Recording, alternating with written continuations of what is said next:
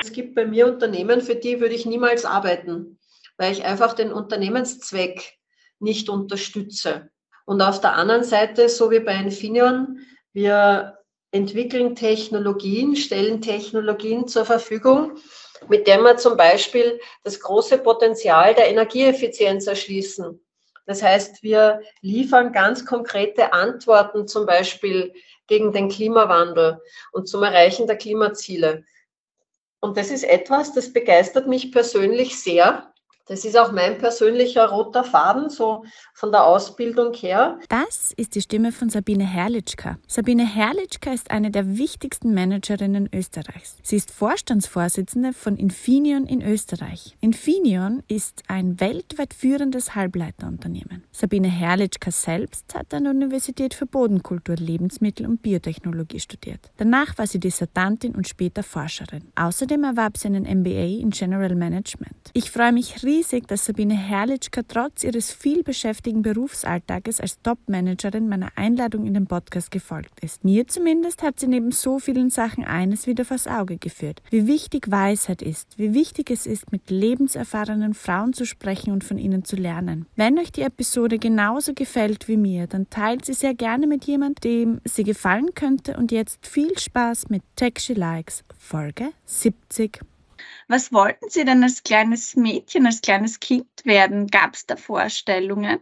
Naja, es gab eigentlich keine konkreten Vorstellungen, aber es gibt ein paar Dinge, an die kann ich mich sehr gut erinnern und die haben ein bisschen einen äh, Zusammenhang dazu. Das eine war, äh, ich bin in Salzburg aufgewachsen und wir waren so in der, in der peripheren Einflugschneise des Flughafens. Und Salzburg ist ja auch nicht sehr groß, daher merkt man das schon. Der Salzburger Flughafen ist stark frequentiert, war es auch damals schon. Und ich kann mich gut erinnern, äh, dass ich oft zu den Flugzeugen geschaut habe und mir gedacht habe, boah, das ist schon super. also das war so, so, so ein Punkt, äh, wo ich mir dann vorgestellt habe, auch schon als Kleine, wie das ist, wenn man in so einem Flugzeug sitzt, wenn man so ein Flugzeug steuert und also ich weiß jedenfalls, dass das eine große Faszination war. Sind Sie als Kind dann auch im Flugzeug gesessen oder waren Sie da schon erwachsen, als Sie das erste Mal im Flugzeug gesessen sind? Nein, nein, ich glaube, ich war, keine Ahnung, ich glaube, ich war knapp 20, wie ich das erste Mal im Flugzeug gesessen bin. Aber die Faszination hat mich dann doch so weit gepackt, dass ich dann selber einen Segelflugschein gemacht habe und, und dann zu einem Zeitpunkt dann schon selber ein Flugzeug gesteuert habe. Und das war schon, ja, das war schon richtig, richtig beeindruckend. Und das andere, das hat ein bisschen damit zu tun, dass mich Geschichte immer sehr interessiert hat. Ähm, und das war dann später Archäologie. Da habe ich mir gedacht, boah, Dinge, Dinge ausgraben, finden. Wie sind Sie darauf gekommen? War das durch Bücher oder durch die Eltern? Naja, Sie wissen, das alte Troja, jeder findet dann natürlich gleich sowas wie Troja. Aber meine Eltern haben mir natürlich die Bücher auch geschenkt, weil sie gemerkt haben, dass, dass, dass da viel Interesse da gewesen ist. Und das war dann Mei, das war dann halt der Kampf um Rom oder, oder die Kelten oder ich meine, Salzburg hat ja viel historisch auch wirklich viel zu bieten. Äh, die Römer, die in Salzburg waren, der Dürnberg dann im Umfeld. Also da gab es auch viel unmittelbare Anknüpfungspunkte, einfach so aus dem Einzugsgebiet. Was haben Ihre Eltern jetzt dazu auch gesagt? So einerseits dazu, dass Sie dann den Segelschein gemacht haben und andererseits dann auch zu den archäologischen Themen. Also haben die selbst auch damit was anfangen können? Also für meine Eltern waren zwei Punkte immer ganz wichtig. Das eine war Eigenverantwortung stärken. Also ob das dann ist, dass ich Taschengeld bekommen habe und einfach selber damit gelernt habe zu wirtschaften oder auch dann Entscheidungen in der Schule zum Beispiel. Ich habe mich viel engagiert, äh, zum Beispiel in der Schülervertretung und ähnliches. Ich habe sehr viel Sport auch gemacht zu einem bestimmten Zeitpunkt. Und meine Eltern sind eigentlich nie damit gekommen, dass sie gesagt haben, das darfst machen oder das darfst nicht machen, sondern mehr mit dem Punkt, überleg dir, ob du das machen kannst, ob du es zeitlich zum Beispiel schaffst. Die Vereinbarung war immer, die Schule hat Priorität. Solange ich dort sozusagen meine Leistung bringe, liegt es an mir, wie ich meine Zeit gestalte. Und ich finde, das, das war schon ein, ein ganz, ganz wichtiger Punkt. Äh, ich bin eine starke Verfechterin des, des Punkts ähm, der Fähigkeit und der Bereitschaft zur Eigenverantwortung. Und das war meinen Eltern schon, schon ein wichtiges Thema und das war eine große, große Leistung, dass sie uns als Kindern das mitgegeben haben. Naja, und dann waren es einfach Dinge, die im, im Zuge der Schule durch, durch interessante Lehrer oder durch interessante Bezugspersonen äh, sich aufgetan haben. Und so ist schlussendlich auch die Studienwahl entstanden. Sie haben jetzt auch äh, in der Mehrzahl Kinder gesprochen. Das heißt, Sie sind auch mit Geschwistern aufgewachsen, oder? Ich habe eine jüngere Schwester. Wie sind Ihre Eltern aufgewachsen? Was haben die so mitgebracht in Ihre Erziehung? Mein Vater war Sudetendeutscher, die sind vertrieben worden. Meine Mutter stammt aus einem ländlichen Umfeld, eh in Kärnten. Für die war Schule etwas und Bildung etwas ganz Wichtiges. Und äh, das haben sie uns wirklich gut auch mitgegeben. Ähm, Bildung ist etwas, was, was man auch nicht verlieren kann. Auch zum Beispiel durch, durch so Erfahrungen wie Flucht, was, was meine Eltern eben auch direkt geprägt hat. Und ähm, ja, also wir haben immer gewusst, die Schule gehört fertig gemacht. Und beim, beim, bei der Wahl des Studiums haben mich meine Eltern schon unterstützt, sozusagen in dem Entscheidungsfindungsprozess. Aber dann war es schon noch klar, äh, ganz egal, was ich mache, aber, aber das Studium wird schon fertig gemacht. Und so der zusätzliche Aspekt dabei war dann auch ein Studium zu wählen, das eben auch äh, Anwendungsorientierung, das, das Berufschancen schafft. Und Ihre jüngere Schwester, ist sie genauso wie Sie den Weg des Studiums gegangen oder hat sich die auch für was anderes dann entschieden? Die hat zuerst die Sozialakademie gemacht und dann Jus studiert. Sie haben ja jetzt gesagt, ähm, ähm, die Schule, die Lehrer waren in der Schule sehr prägend und je nachdem war das Fach auch äh, spannend oder nicht spannend, wenn ich Ihnen das jetzt gleich mal so in den Mund legen darf. Was waren denn in der Schule für Sie so die Fächer, äh, von denen Sie am meisten mitgenommen haben? Die Geschichtslehrerin, die hat toll Geschichten erzählen können. Die hat Geschichte wirklich so vermittelt, dass sie eben Geschichten äh, erzählt, Eindrücke vermittelt, wie das damals gewesen sein könnte. Und die andere Lehrerin, das war sehr spannend, die hat Mathematik gemacht. Die war bei uns damals im Gymnasium nur kurz, ich glaube ein, zwei Jahre, wenn überhaupt. Und die hatte aber einen anderen Ansatz. Die hatte, glaube ich, die Ambition, dass, dass die Kinder Mathematik verstehen. Also nicht nur irgendwie Formeln lernen und Aufgaben lösen, sondern ich weiß, die ist auch unter den Lehrern sehr aufgefallen, weil sie ein anderes Selbstverständnis von der Vermittlung des Fachs Mathematik hatte. Und das war für uns damals eine sehr spannende Erfahrung zu sehen, dass das auch anders geht. Inwieweit spielt denn die Mathematik heute noch in ihrer Führungsrolle eine Rolle? Äh, sozusagen Dinge, jetzt das sage ich etwas Banales, aber äh, Größenordnungen, Vorstellungen von Zahlengerüsten zu haben, quantitative Vorstellungen, ähm, also Einschätzungen machen zu können, was ist realistisch, was ist plausibel, das, das hat, mm, also auch quantitativ, das, das, das ist schon ganz wichtig. Also weniger äh, immer das, das konkrete Rechnen auf die siebte Kommastelle, sondern sozusagen mehr die, die, die große Dimension, von welchen Dimensionen spricht man, äh, sind Plausibilitäten da. Ähm, so, und das andere ist natürlich schon, dass Mathematik, so wie viele Naturwissenschaften, das ist eine andere Sprache gewissermaßen. Mit der Mathematik beschreibt man die Welt. Und ich finde, das ist auch sehr spannend, genauso wie man die Welt mit der Physik oder mit der Chemie beschreiben kann. Und da wünsche ich mir oft, dass das in den Schulen auch so vermittelt werden kann, dass das einfach eine Sicht auf die Welt ist und eine Sprache ist, mit der man über die Welt sprechen und eine Welt verstehen kann. Würden Sie jetzt auch sagen, von den MINT-Fächern, also Mathematik, Informatik, Naturwissenschaften und Technik, dass Ihr liebstes Fach die Mathematik von diesen Vieren ist? Nein, überhaupt nicht. Nein. Also ich war damals genauso geprägt von der Schule ähm, ähm, und, und, und, und von den traditionellen Arten, wie man, wie man Wissen vermittelt hat. Umgekehrt, was ich mir für die Zukunft wünsche oder in manchen Fällen wird ja hoffentlich und ganz sicher auch schon so vermittelt, dass man gerade mit Methoden der Digitalisierung äh, solche Fächer, die häufig als schwierig empfunden werden, äh, dass man die spielerischer, anwendungsorientierter vermitteln kann. Also genau eigentlich auch nach ihrem Titel Tech She Likes, ja, dass die Mädchen nicht dadurch auffallen, dass sie sich gerade bei solchen Fächern schwer tun, sondern man weiß aus, aus, aus, aus Studien, je anwendungsorientierter Fächer sind, je näher am Leben, wenn man so möchte. Und die Digitalisierung kann da in vielen Fällen helfen, dass es gerade damit auch gelingt, mehr junge Leute und auch mehr Frauen für Technik zu gewinnen.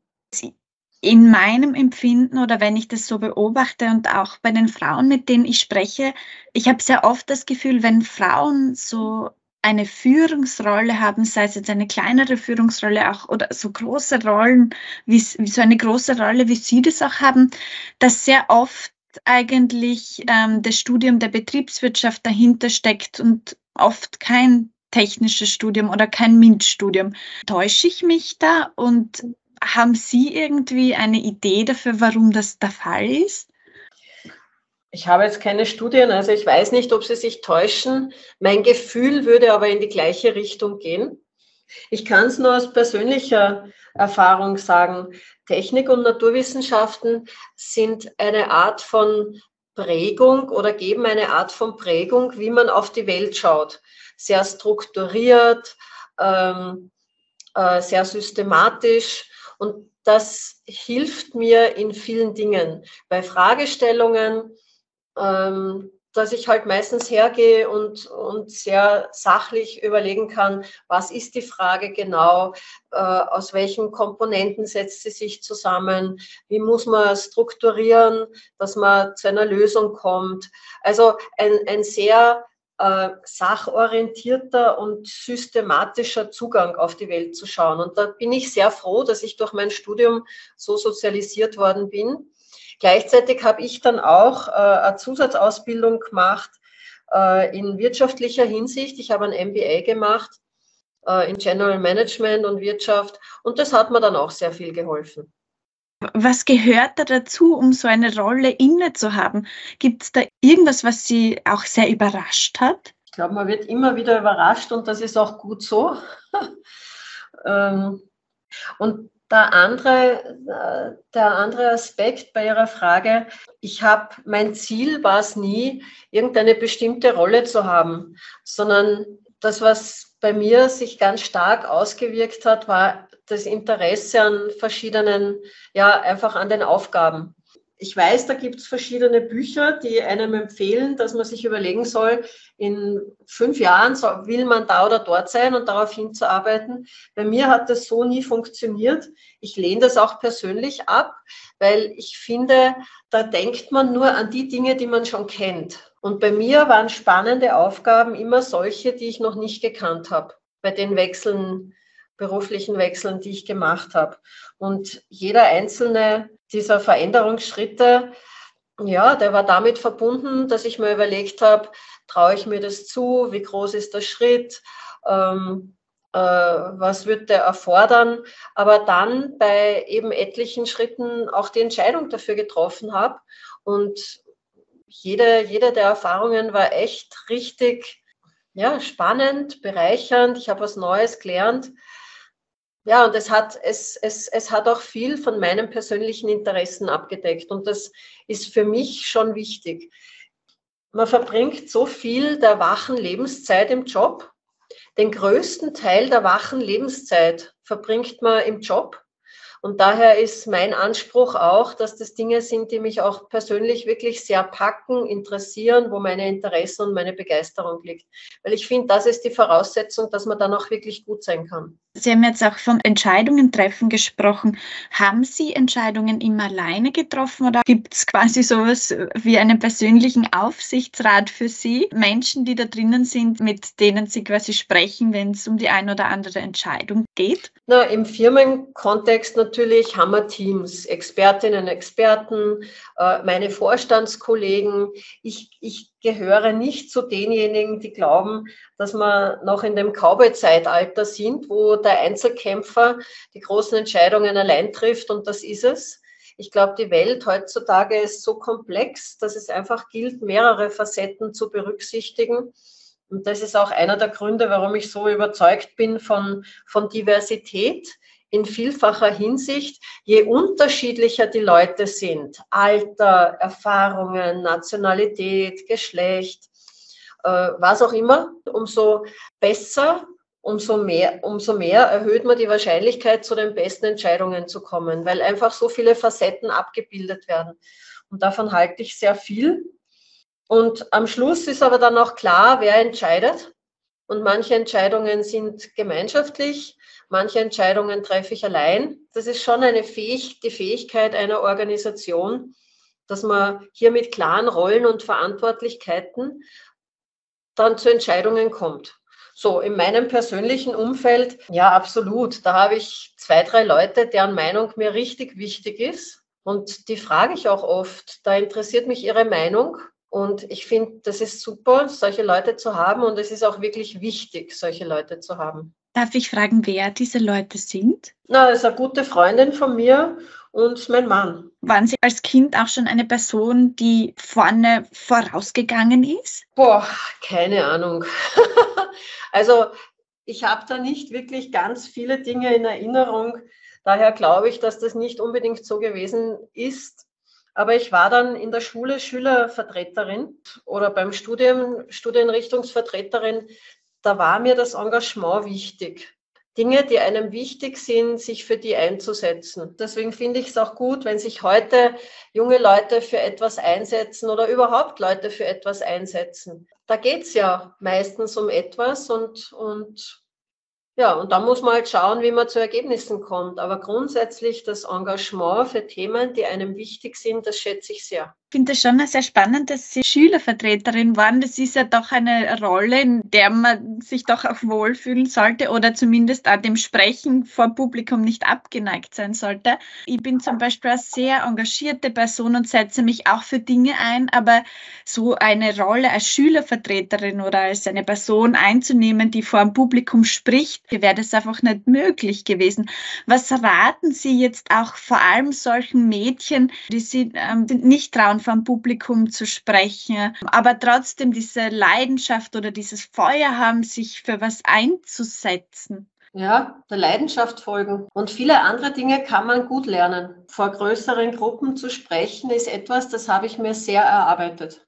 Das war mir auch nicht gegeben. Was haben Sie da gemacht? Gibt es irgendwas, wo Sie aus dem Nähkästchen plaudern können und sagen können, das hat mir sehr geholfen? Ja, zwei Dinge. Das eine war genau zuzuschauen, wie das Leute machen, die ich als gute Sprecher und Sprecherinnen empfunden habe. Also da wirklich genau hinzuschauen und mir das auch öfter anzuschauen. Und das Zweite, dann einfach tun. So oft üben, bis man den Eindruck hat, jetzt geht's. Ohne Scheu. Einfach üben, üben, üben. Ich kann mich erinnern, es gab eine Zeit, wo ich, wo, wo es mir besonders schwer gefallen ist, und da habe ich die Möglichkeit gesucht, möglichst häufig an einem Tag in Situationen zu kommen, wo ich eben spreche vor anderen. Und habe im Zuge dessen, und das fand ich dann auch selber wirklich interessant, ich habe dann am Schluss die Aufregung, die ich, die ich äh, meistens hatte, wenn ich vor größeren Gruppen sprechen sollte, es gab so diesen Punkt, wo ich gelernt habe, die Aufregung ist wirklich gut. Ich habe die Aufregung zu schätzen gelernt, weil ich gemerkt habe, sie hilft mir, mich zu fokussieren. Diesen Menschen, denen Sie dazugehört haben, waren das Vorbilder für Sie? Waren das Frauen? Waren das Männer? Waren das Menschen, äh, die Sie in den Medien gesehen haben? Wer, wer war das? Männer und Frauen, ganz unterschiedlich. Da gab es nicht die eine Person, weil es auch sehr vom Kontext immer abgehangen ist. Und selber darüber hinausgehend sozusagen, wie man aufs Leben blickt, was man, was, was einem wichtig sein kann und so. Ja klar, da habe ich schon ein paar Vorbilder gehabt. Und da bin ich auch sehr dankbar, dass ich die, dass ich die getroffen habe. Ja. Also einer davon ist jemand aus USA, dessen Großvater war eigentlich Österreicher und den, der war dann im, im, im US äh, State Department, im Außenministerium der erste Wissenschaftsberater. Und ich habe den dann im Zuge von Aktivitäten in Österreich kennengelernt. Und, und der war dann schon in vielfacher Hinsicht ein, ein echtes Vorbild und jemand, den ich auch zu bestimmten Dingen dann, dann gefragt habe. Oder einer meiner früheren Chefs zum Beispiel war, war auch so jemand. Also verschiedenste Dinge, das ist ja auch das Schöne. Man kann sich verschiedene Dinge von Leuten abschauen. Und heute, Gott sei Dank, sind diese Prozesse ja viel stärker strukturiert, weil wir heute viel mehr Kultur haben mit Mentoring, mit Sparring. Und ich finde das wirklich gut, dass es heute viel mehr an Möglichkeiten auch dazu gibt. Danach gleich ähm, ein Schwenk. Haben Sie jetzt auch jemals das Gefühl gehabt, dass Ihnen irgendwer was nicht glaubt, auch weil Sie vielleicht e eben eine Frau sind? So Situationen gibt es immer wieder. Aber ja, mei, ob es jetzt das Thema Frau ist oder nicht, es ist, es ist eigentlich egal. So Erfahrungen bringen einen dazu, sich noch besser zu überlegen, wie kommt man mit seinen Messages gut durch? Wie wählt man eine Kommunikation, die ankommen kann? Am Schluss geht es immer um Wirksamkeit. Wie schafft man das jetzt auch, dass andere Frauen die Technologiebranche spannend finden? Ich glaube, da spielt die, die Anwendbarkeit oder ähm, die Sinnorientierung, Neudeutsch Purpose, das spielt eine ganz große Rolle. Das war in meiner Zeit schon so und Gott sei Dank wird das jetzt noch stärker, dass man sich überlegt, was, was will ich auch mit meiner Arbeit bewirken. Bei mir, es gab und es gibt bei mir Unternehmen, für die würde ich niemals arbeiten, weil ich einfach den Unternehmenszweck nicht unterstütze. Und auf der anderen Seite, so wie bei Infineon, wir entwickeln Technologien, stellen Technologien zur Verfügung, mit der wir zum Beispiel das große Potenzial der Energieeffizienz erschließen. Das heißt, wir liefern ganz konkrete Antworten zum Beispiel gegen den Klimawandel und zum Erreichen der Klimaziele. Und das ist etwas, das begeistert mich persönlich sehr, das ist auch mein persönlicher roter Faden, so von der Ausbildung her. Und ich glaube, da sind viele, insbesondere junge Menschen auch dafür zu gewinnen. Wenn es heute die, die Klimaaktivistinnen und Klimaaktivisten gibt oder an Universitäten sich, sich die jungen Leute Gedanken machen, dann finde ich, ist so eine ganz konkrete Antwort, dass man zum Beispiel ein Technik- oder Naturwissenschaftenstudium wählt weil man damit ganz konkret Beiträge leisten kann, dass die Welt morgen ein Stückchen besser ist als heute. Und natürlich müssen die Formate da auch mitgehen. Das heißt, dass man gerade aus der Digitalisierung heraus, da gibt es tolle Beispiele, wie man Technik vermitteln kann. Also nicht nur sozusagen die reine Lehre, sondern einfach anwendungsorientiert, wie die Technik, wie die Naturwissenschaften und Technik hier eben Antworten gibt auf zum Beispiel, wie erschließt man die Energieeffizienz? Wie kann man die Energie, die man, die man erzeugt, oder gewinnt, noch besser nutzen, zum Beispiel? Oder wie schafft man es denn, dass man zum Beispiel Windenergie als nachhaltige Energiequelle äh, nutzen kann und es, es im, im System zur Verfügung stellen kann. Die, die Ausbildung sollte viel mehr in diese Richtung gehen und zeigen, was da konkret machbar ist. Technologie, Naturwissenschaften zur Lösung der großen gesellschaftlichen Aufgaben. Also sozusagen Ausbildung auch mit Sinn und dann Job mit Sinn. War Ihnen selbst dieser Sinn immer schon wichtig oder war das was, das erst im Laufe des beruflichen Lebens dann auch immer stärker geworden ist oder vielleicht auch ja, je älter Sie geworden ist, dann immer stärker geworden ist? Ich habe an der Universität für Bodenkultur studiert, die Universität des Lebens. Ja. Die Universität für Bodenkultur kombiniert Naturwissenschaften, Technik und Sozialwissenschaften, weil die Bodenkultur immer schon ausgehend von bestimmten Fragestellungen sehr umfassend versucht hat zu bilden. Und, und das, hat mich, das hat mich persönlich sehr angesprochen. Und ich habe 84 zu studieren begonnen. Das war in der Zeit, wie damals Heimburg zum Beispiel ein Thema gewesen ist. Also sozusagen die ersten breitflächigen gesellschaftlichen Diskurse über Ökologie und Ökonomie. Vorher war es Wendendorf aber, aber dann später Heimburg und alles weiter. Diese Frage, welches Studium, welche Ausbildung wählt man, um dann selber auch sich zu engagieren für Themen, die einem wichtig sind. Das hat mich schon sehr bewegt. Wie sind Sie denn dann auch dazu gekommen, dass Sie wirklich jetzt an die BOKU gehen und nicht halt an die Uni Wien gehen oder nicht an die TU Wien gehen? Das war ein Praktikum. Das war ein Praktikum und mein Betreuer damals hatte auch an der Bodenkultur studiert. Und ich weiß noch, ich bin dann von Salzburg nach Wien gefahren, habe mir die Unis angeschaut und, und, und mich dort informiert und schlussendlich für die Bodenkultur entschieden. Was haben Sie da für ein Praktikum gemacht? Das war während der Schule ein Praktikum im Sommer in einem lebensmitteltechnologischen Labor. Deswegen sind Praktika auch immer gut, weil man sich Eindrücke verschaffen kann von den unterschiedlichsten Gebieten.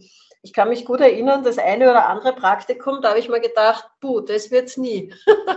Und auch das hilft. Was war da zum Beispiel sowas, was Sie gedacht haben, puh, das wird's nie? Das war, das war in einer Gewürzfabrik. Da war ich in der Abfüllung und da habe ich genau gewusst, was auch immer ich studiere, aber es wird etwas sein, wo ich nicht das tun muss, den ganzen Tag bei dem, bei dem sozusagen bei dem Abfüller zu, zu stehen. Ich weiß gar nicht, ob es solche, solche Tätigkeiten heute noch gibt, aber das, das ist ein typisches Beispiel für, für sinnvolle Automatisierung. Aber das war damals extrem lehrsam. Ja. Da habe ich gewusst, Schule fertig machen, das mache ich sicher. Gibt es jetzt auch einen Job, wo Sie sagen, da wollten Sie insgeheim schon immer wissen, wie das ist oder den wollten Sie schon immer ausprobieren? Nein, sondern ich, ich mache das, was ich mache, das mache ich immer mit Haut und Haaren und das bietet so viel. Ja, darüber bin ich richtig froh. Viele der Möglichkeiten, die ich gehabt habe und die ich auch äh, genutzt habe. Das beschäftigt mich sehr, diese, diese Möglichkeiten dann gut zu nutzen und, und auszugestalten. Weil Sie ja gesagt haben, sinnvolle Automatisierung. Was äh, automas automatisieren Sie sich in Ihrem Alltag? Naja, so wie die meisten. Äh, ich verwende mein, mein Smartphone. Äh, wir haben unsere, unsere Kommunikationsnetzwerke zum Beispiel. Also ich glaube jetzt nichts sonderlich Außergewöhnliches, inklusive aller Konsequenzen. Ja, ich brauche auch meinen digitalen Detox von Zeit zu Zeit, also dass man nicht immer auf alles gleich antworten muss.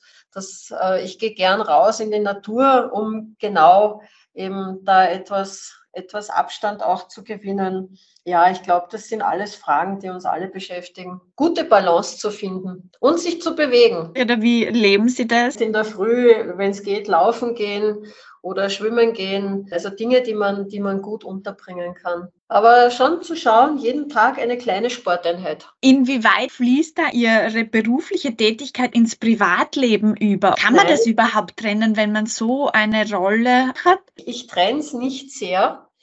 Eben weil die Dinge, die ich, die ich in der Firma tue, die ich arbeitsmäßig tue, das sind oft Dinge, die mich auch persönlich sehr interessieren. Ob es dann darum geht, dass man irgendetwas liest, ob man irgendwelche Dinge noch klären muss, mit Kolleginnen und Kollegen zu tun hat. Äh, natürlich achte ich darauf, dass ich am Wochenende Zeit mir schaffe für, für, für anderes. Also den Abstand sich immer wieder zu schaffen, das halte ich schon für wichtig, aber äh, wenn es um wichtige Dinge geht, dann, dann nehme ich mir dafür auch die Zeit. Und das trifft auch die Dinge, die es jetzt, die es jetzt äh, im, im Beruf angeht. Wir haben vor ein paar Jahren die große Erweiterung in unserer Produktion zum Beispiel angekündigt und jetzt umgesetzt. Bei vielen Entwicklungsprojekten gibt es ungeheuer spannende Dinge.